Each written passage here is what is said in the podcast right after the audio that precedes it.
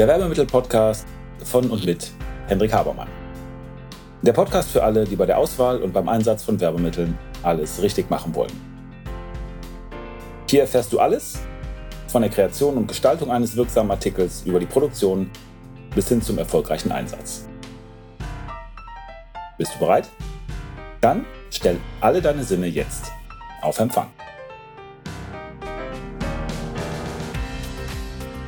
Herzlich willkommen zum Werbemittel-Podcast. Heutige Folge: Wie setzt man Werbemittel gewinnbringend ein? Und die Antwort ist ganz einfach, indem man gutes Werbemittel macht. Was das genau ist und was das bedeutet, das möchte ich jetzt erklären. Und ich hoffe, ihr seid einzuverstanden damit, wenn ich euch auf eine kleine philosophische Reise mitnehme, beziehungsweise wenn ich da mir einige philosophische Gedanken zu mache. Und zwar glaube ich, dass ein ganz großes wichtiges Thema, was wir uns klar machen müssen, äh, folgendes ist. Und zwar, dass alles das, was wir erschaffen, also es geht ja darum, dass wir ein gutes Werbemittel machen. Das gilt aber für alles das, was wir machen. Wir uns klar machen müssen, dass es immer zwei Phasen des Erschaffens gibt. Es gibt immer eine gedankliche und eine kreative Phase und es gibt eine materielle und eine dingliche Phase. Die erste ist die, wo wir uns Gedanken machen, wie etwas aussehen soll. Das ist, wo wir einen Bauplan machen. Das ist eine Phase, wo alles noch veränderbar ist. Und das ist auch das, was man im Allgemeinen unter dem Begriff Führung zusammenfasst, nämlich da, worum es darum geht, die richtigen Dinge zu tun, zu entscheiden zum Beispiel, was die Dinge sind, die richtig sind und was falsch ist. Wo es zum Beispiel um Wertefragen geht, wo es darum geht, die großen, die richtungsweisenden Entscheidungen zu treffen. Das ist auch die Phase, wo Änderungen relativ leicht sind und günstig. Und in der materiellen oder dinglichen Phase, da geht es dann darum, umzusetzen. Da geht es darum, die Dinge richtig zu machen. Da geht es darum, das, was einmal festgelegt oder entschieden worden ist, irgendwie äh, materiell zu machen, in die Verwirklichung zu bringen. Und das ist die Phase der teuren Veränderung.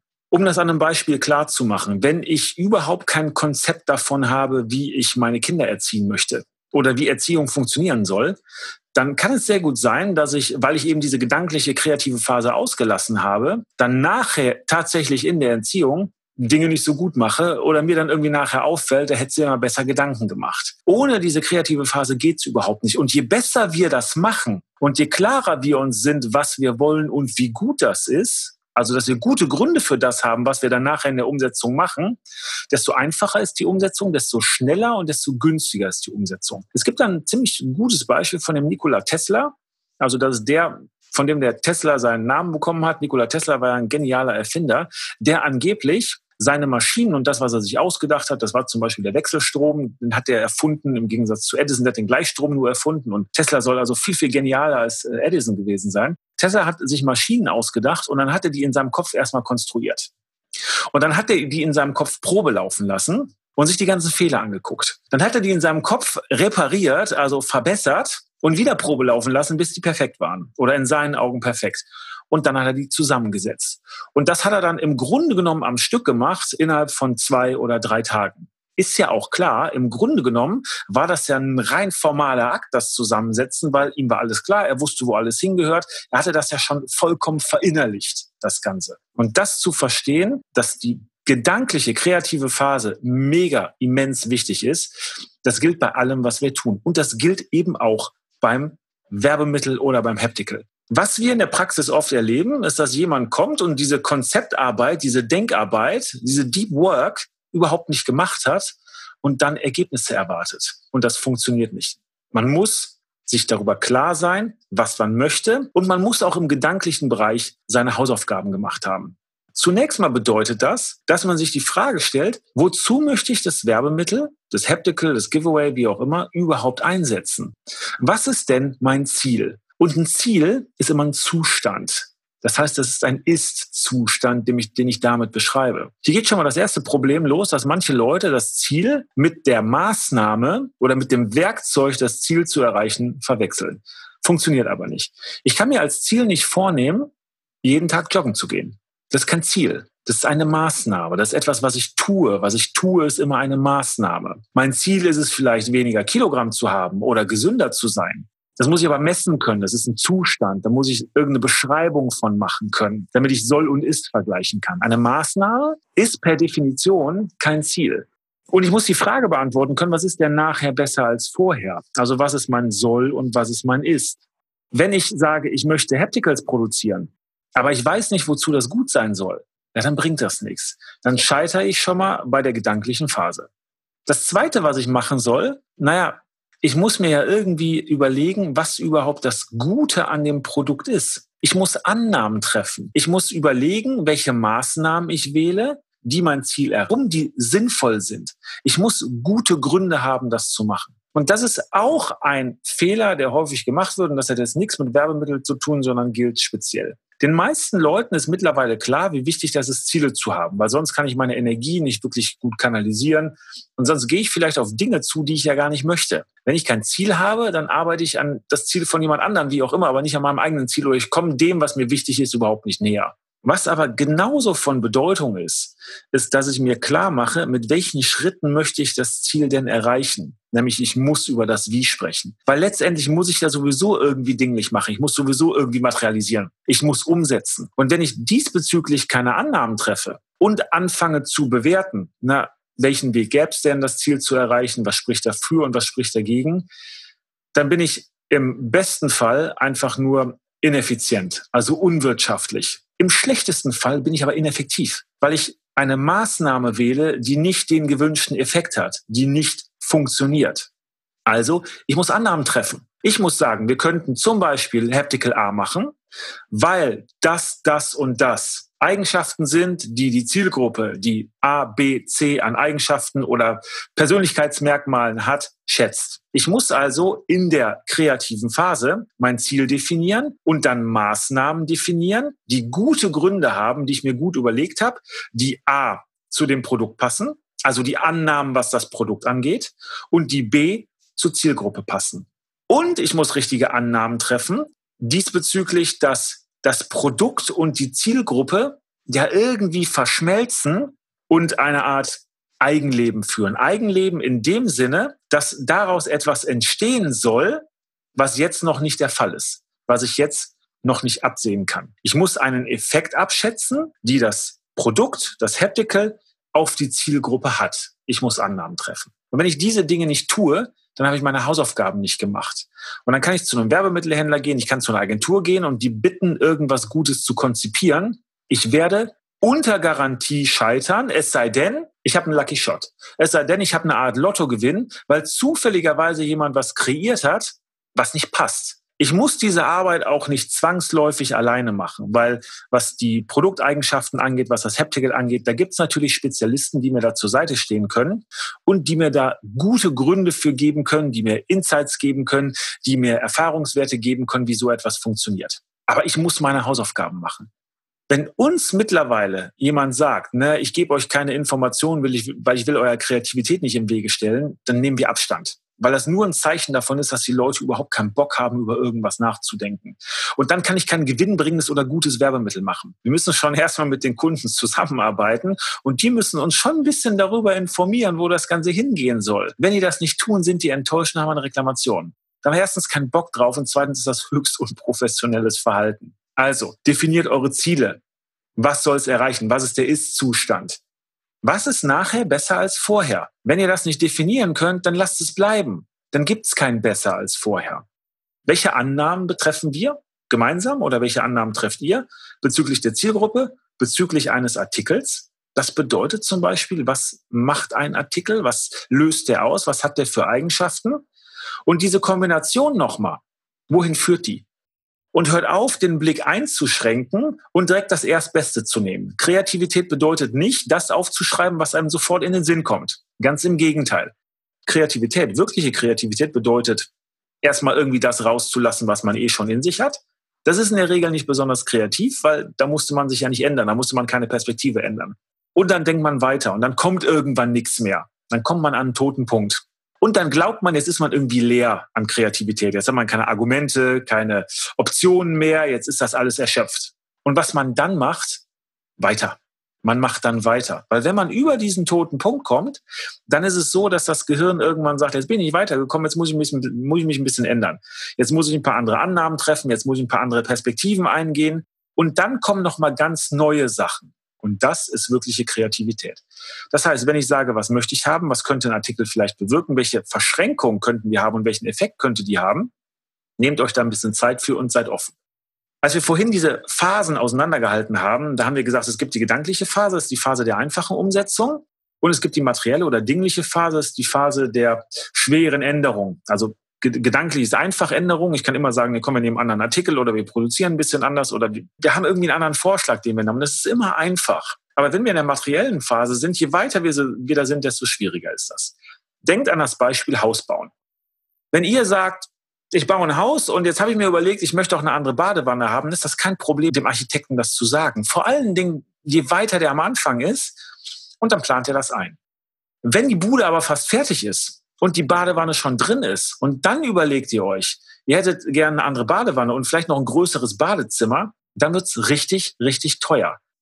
Vorher überlegen, nachher einfach umsetzen. Wenn ihr was Schwieriges am Anfang in den Prozess schiebt, dann schon Sand im Getriebe ist, dann wird das nachher auch scheiße laufen. Das wird ja nicht besser. Das muss vorher flutschen, damit es nachher flutscht. Manchmal ist es so, vorher flutscht es und dann bleibt es irgendwo stecken. Aber was vorher nicht flutscht, das flutscht auch nachher nicht. Weil es einfach ein Fremdkörper ist, weil es einfach federbehaftet ist. Diese Hausaufgaben bitte machen, damit ihr einen guten, gewinnbringenden Artikel habt. So, wenn ihr das gemacht habt und wir gehen in die Umsetzungsphase, dann ist es so, dass zunächst mal der Artikel stimmen muss. Und zwar erstmal nach ganz formalen Kriterien. Ist er richtig produziert worden? Stimmt die Ausführung? Sind wir im Budget gewiesen? Stimmen Lieferzeit und Lieferort? Also ganz klassisch das, was man unter Reklamationsmanagement sehen könnte oder das, wo auch die meisten Probleme auftauchen. Das ist aber nicht entscheidend für die Wirkung, die ihr habt. Das ist nicht entscheidend dafür, ob der Artikel wirklich euer Ziel zu äh, erreichen geholfen hat. Das ist aber das, was offensichtlich ist. Dass man sagt, oh, wir haben die Pantone-Farbe nicht getroffen oder die Ware kam zu spät. Unter Umständen aber völlig irrelevant, weil wenn ihr euch irgendeinen Schrott ausgedacht habt, der nicht konvertiert und der keine Wirkung hat, dann ist auch egal, ob es zu spät kommt oder ob die Pantone-Farbe stimmt. Ist ja eh Perlen vor die Säue geworfen. Also bei der Prüfung dann sind die formalen Kriterien erfüllt. Und dann, und das ist das Interessante, dann kommt, ob das Ganze erfolgreich war oder nicht, vor allen Dingen auf die Praxis an. Das kann man dann überhaupt nicht feststellen und man kann auch keine Kriterien dafür entwickeln, weil es ja eben ganz viel mit dem Zusammenspiel zwischen Produkt und Zielgruppe zu tun hat. Und das hat mit den Erwartungen der Zielgruppe zu tun. Man kann nicht sagen, ein Werbemittel muss groß sein. Manchmal liest man das, dass gesagt wird, ein Werbemittel muss einen großen Logoaufdruck haben. Das ist vollkommener Quatsch. Wenn die Erwartung der Zielgruppe ja ist, dass das klein ist, das Logo, oder am besten gar nicht gesehen wird, dann macht es keinen Sinn, ein großes Logo drauf zu machen. Ihr werdet im Executive-Bereich bei Leuten, die 250.000 Euro verdienen, ähm, niemals sehen, dass die ein Werbemittel mit einem großen Logo vor sich wie Demonstranz hertragen. Wenn ihr denen einen Airporter, also so einen kleinen Koffer schenkt und da ist irgendwo ein Logo von euch drauf, ist die Chance, dass sie das benutzen, viel, viel geringer, als wenn das Logo irgendwo mitten, also im Produkt ganz dezent angebracht ist. Und wenn ihr die Leute persönlich kennt oder das übergeben habt, müsst ihr es noch nicht mal machen spielt überhaupt keine Rolle. Die wissen, wo es herkommt. Das hat einen Effekt. Es geht nicht darum, dass ein Logo groß sein muss. Es geht prinzipiell darum, dass das der Erwartungen der Zielgruppe gerecht werden muss und dass es die Erwartung in der Regel übertrifft. Das heißt, ihr müsst lernen, vom Kunden auszudenken und euch fragen, was will der, wie kommt er mit dem Artikel in Interaktion und was passiert da. Ein paar Punkte stimmen allerdings immer, und zwar, die sind jetzt aber auch sehr hoch individuell, aber es ist wichtig, dass ihr euch die Fragen stellt. Und zwar sollte ein Artikel immer sympathisch sein. Wenn aber das unsympathisch ist, per Definition finden die Leute das ja nicht gut. Und nochmal, ob etwas sympathisch ist oder nicht, hat was mit den Erwartungen zu tun. So, und die sind nicht immer explizit. Natürlich sagt euch das keiner, sondern die können auch implizit sein. Stellt euch die Frage, wie sieht das der Kunde? Wie sieht das durch die Augen des Kunden aus? Wie würde ich mich verhalten? Wie würde ich denken? Wie würde ich handeln, wenn ich der Kunde wäre? Und dann kommt ihr auf Antworten. Natürlich auch dadurch, dass ihr den Kunden beobachtet, das hilft euch ein bisschen. Sympathisch hat ein bisschen was mit Emotionen zu tun. Also emotional ist immer gut. Wenn etwas emotional wirkt, ist immer gut. Dann bei einem Haptical, es sollte multisensual sein. Da haben wir schon viel drüber gesprochen, weil eben die Sinne verschränkt wirken. Stichwort Multisensory Enhancement. Ihr habt einfach mehr Impact. Wenn es gut ist. Wenn es schlecht ist, habt ihr auch mehr Impact, aber in die falsche Richtung, weil dann wird diese Emotion verstärkt. Dann, was auch sein sollte, es sollte praktisch sein. In der Regel ist das eine Erwartung. Wenn etwas unpraktisch ist, also mal um die Negativseite auszumachen, dann will es keiner haben. Auf einer Messe ein Werbemittel verteilen, was total schwer ist, das will keiner durch die Gegend schleppen. Hat keiner Bock drauf. Und unpraktisch ist es zum Beispiel auch Dinge zu tun, die im kulturellen Kontext des Empfängers nicht ankommen. Jemandem aus dem Orient ein Messer schenken, ist aus mehreren Gründen suboptimal. Ein Grund ist, dass der, der in Deutschland zum Beispiel auf einer Messe ist und ein Messer geschenkt bekommt, das nicht mal eben mit ins Flugzeug nehmen kann oder zumindest nicht im Handgepäck, wenn er fliegt. Der zweite Grund ist, dass die Aufforderung, jemandem ein Messer zu schenken im Orient mit der Aufforderung zum Selbstmord gleichkommt. Das ist in der Regel auch nicht das Signal, was ihr machen wollt oder das, was ihr geben wollt. Also darauf achten, dass das Ganze praktisch ist, dass das in den entsprechenden Kontext reinkommt. Aber das große Wort, um das es hier geht, ist das Thema Erwartung. Ist das Thema Erwartung. Und zwar, was erwartet der Kunde? Und dann im Zusammenhang mit dem Artikel, passt das? Ist das Ganze effektiv? Also hat das eine Wirkung? Handelt der Empfänger so, wie ich das erwarte? Trifft er die entsprechende Entscheidung, wie ich das erwarte? Zahlt das auf mein Ziel ein? Ultimativ seht ihr es immer nur dann, wenn ihr es macht und beobachtet das in der Idealform messt ihr das Ganze, damit ihr konkrete Aussagen darüber machen könnt. Und diese Annahmen, die trefft ihr eben in der gedanklichen Phase. Die sind ganz, ganz wichtig. Und dann gibt's über den Artikel selber hinaus noch ein paar Sachen, die ihr beachten solltet. Die haben auch was mit der materiellen, also mit der Umsetzungsphase zu tun. Ich möchte das aber als separaten Punkt machen. Und das ist das Thema Verteilung oder Umstände. Ihr könnt den besten Werbeartikel kreieren, der den Erwartungen gerecht wird, der sympathisch ist, den die Leute super finden, der auch formal richtig ist. Wenn ihr es aber auf eine unsympathische Art und Weise übergeht. Wenn die menschliche Komponente nicht stimmt, wenn das, was an Interaktion dazukommt, wenn es nicht passt, wenn der Rahmen nicht stimmt, etc. Da bitte auch Gedanken drüber machen, Werbemittel haben was mit Kommunikation zu tun. Ihr wollt mit den Leuten in Kontakt treten, ihr wollt eine Beziehung aufbauen, ihr wollt irgendwie ein bisschen was auslösen.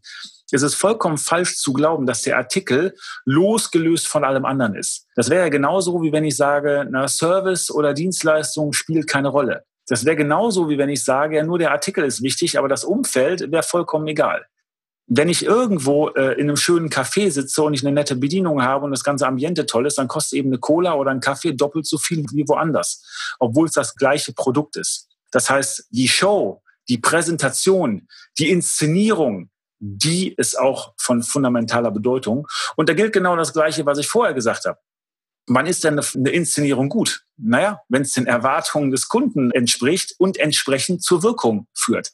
Und woher weiß ich das? Na, ich mache mir dazu Gedanken und ich entwickle gute Gründe und ich gehe in meine Werkzeuge rein und hinterfrage die und ringe ein bisschen mit mir und argumentiere vielleicht und nehme nicht das erste Werkzeug oder Argument, was mir einfällt. Und wenn ich das gut gemacht habe, dann komme ich hoffentlich zu guten Ergebnissen, weil ich ein gutes Werbemittel habe mit guten Annahmen, die stimmen, die realistisch sind, weil ich gute Gründe dafür hatte, weil ich das beobachtet oder sogar gemessen habe. Ich habe es gut produziert und ich habe es gut verteilt, ich habe es entsprechend inszeniert und dann habe ich ein Werbemittel gewinnbringend eingesetzt. Aus dem ganz einfachen Grund, weil das Werbemittel und meine komplette Konzeption gut und richtig war. Ich hoffe, der Punkt ist klar geworden. Das ist natürlich etwas, was ihr verallgemeinern könnt. Das hat nicht nur ein bisschen was mit Werbemitteln zu tun, sondern für mich eine grundsätzliche Einstellungsfrage. Und es wird auch ein bisschen klar, dass letztendlich die Schlacht immer, wie Boris Becker gesagt hat, äh, zwischen den Ohren gewonnen wird. Es geht um die Kopffrage. Und ich habe beim letzten Mal dieses Zitat ja, zitiert oder, oder, oder gesagt, if you fail to plan, you plan to fail. Ich denke, da ist eine Menge dran. Es gibt ein anderes Zitat, was mir gut gefällt, äh, auch in diesem Zusammenhang. Äh, Planung ist der Versuch, den Irrtum durch Zufall zu ersetzen. Macht euch Gedanken, macht eure Hausaufgaben, kümmert euch um die kreative Phase. Ansonsten könnt ihr nicht erfolgreich sein. Das war's von mir für heute. Ich hoffe, es war ein bisschen was dabei. Ich wünsche euch alles Gute, freue mich natürlich über Fragen und Anregungen. Gerne per E-Mail oder per Facebook, wo auch immer ihr mich findet. Und bis zum nächsten Mal. Damit sind wir am Ende der heutigen Folge. Ich hoffe, ihr habt ein paar interessante Erkenntnisse gehabt und seid ein wenig schlauer, als ihr es noch vor ein paar Minuten wart. Wenn euch das Ganze gefallen hat, leitet es gerne weiter an Freunde oder Kollegen die auch ein Interesse oder eine Affinität zu dem Thema haben. Und natürlich hoffe ich, dass ihr bei der nächsten Folge dabei seid. Wenn es etwas gibt, was euch interessiert, was ihr noch behandeln möchtet, wo ihr gern ein wenig intensiver reintauchen wollt, schaut bitte in die Show Notes, da sind unsere Kontaktdaten angegeben mit einer E-Mail-Adresse. Schreibt uns eine Mail und wir werden entweder, wenn das für viele Leute interessant erscheint, das in den Podcast behandeln. Ansonsten bekommt ihr von mir oder einem meiner Teammitglieder eine Mail. Also, vielen Dank. Ich freue mich auf das nächste Mal.